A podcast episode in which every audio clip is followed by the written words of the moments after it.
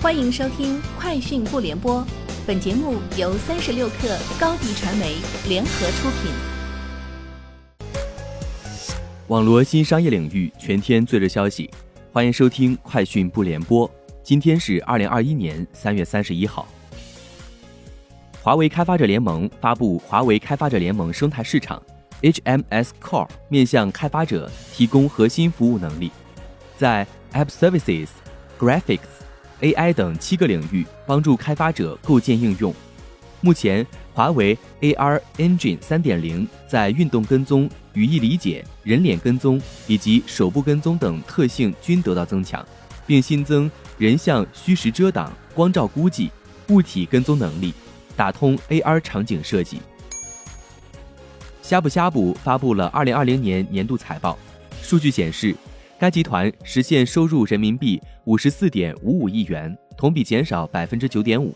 公司拥有人应占年内利润总额一百八十三点七万元，同比减少百分之九十九点四。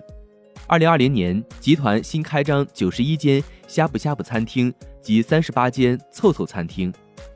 截至二零二零年十二月三十一号。集团于中国二十四个省份及自治区的一百三十个城市以及三个直辖市拥有及经营一千零六十一间呷哺呷哺餐厅。四月一号起，淘宝购物车将功能升级，购物车扩容、降价通知等功能确实都将逐渐实现。部分淘宝购物车长期满载的消费者将会受邀参与扩容测试。淘宝会帮他们把购物车容量从一百二永久提升至二百，未来还会根据测试反馈对淘宝购物车做持续优化。除此之外，消费者还能通过全新的降价通知功能，快速找到降价商品。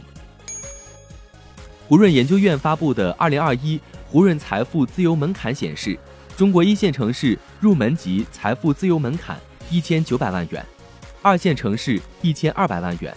三线城市六百万元，一线城市中级财富自由门槛六千五百万元，二线城市四千一百万元，三线城市一千五百万元，一线城市高级财富自由门槛一点九亿元，二线城市一点二亿元，三线城市六千九百万元，国际级财富自由门槛三点五亿元，相当于五千万美元。拼多多启动多多读书月活动。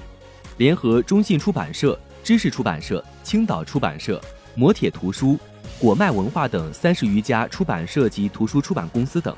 针对社科、文艺、教辅等多个类目超过一千款图书进行百亿补贴大型直补。同时，央视百家讲坛主讲人严崇年等作家届时将做客百亿补贴直播间，为读者荐书。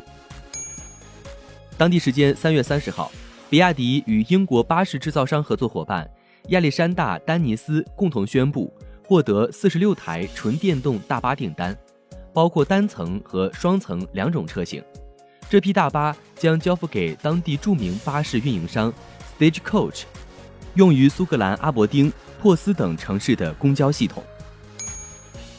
据知情人士称。特斯拉正在内华达州超级工厂附近的一座新建筑内建设一条新的半挂卡车生产线，计划每周生产五辆电动半挂卡车。特斯拉去年收购了内华达州超级工厂所在园区的一座超过五十万平方英尺的建筑。据知情人士透露，特斯拉正在该建筑部署一条低产量的电动半挂式卡车生产线，一旦完工，预计每周能生产五辆电动卡车。以上就是今天节目的全部内容，明天见。高迪传媒为广大企业个人提供微信视频号代运营服务，商务合作请关注微信公众号“高迪传媒”。